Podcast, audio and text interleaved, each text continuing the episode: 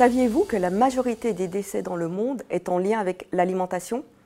En effet, l'Organisation mondiale de la santé estime que 70% des morts dans le monde sont imputables à des maladies non transmissibles, parmi lesquelles les maladies cardiovasculaires, l'obésité, le diabète de type 2, certains types de cancers dont on connaît le lien à l'alimentation.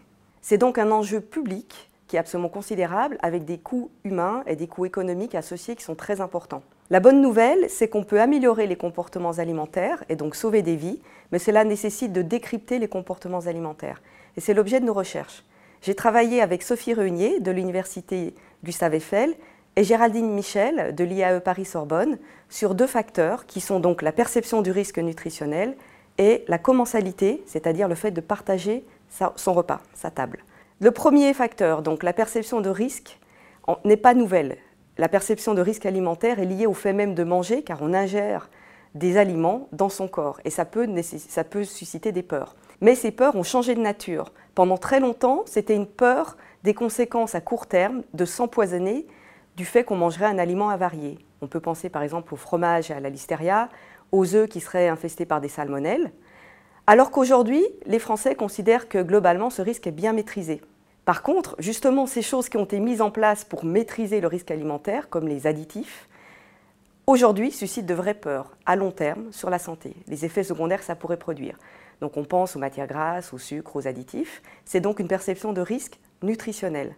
Donc on peut améliorer les comportements en aidant les gens à mieux choisir leurs aliments d'un point de vue nutritionnel.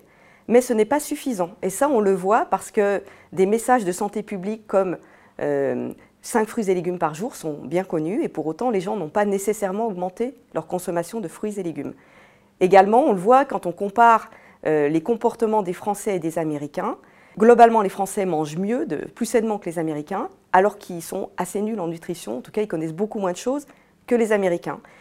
Et donc, les Français ont un taux d'obésité deux à trois fois inférieur à celui des Américains.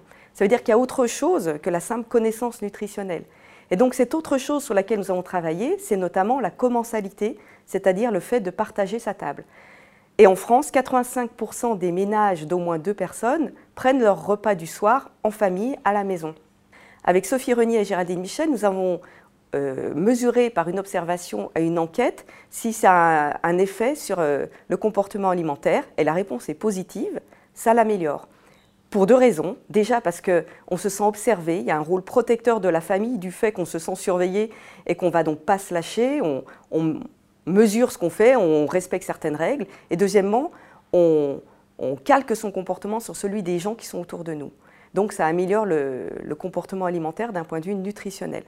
Donc pour conclure, la chose à retenir, c'est qu'on peut améliorer les comportements alimentaires et donc sauver des vies en jouant sur deux leviers. Premièrement, la perception du risque nutritionnel. Donc ça, ça passe par euh, euh, le fait d'aider les gens à mieux choisir leurs aliments, par exemple grâce à des labels comme Nutri-Score ou, comme euh, des applications nutritionnelles qui les utilisent. Je pense par exemple à Yuka.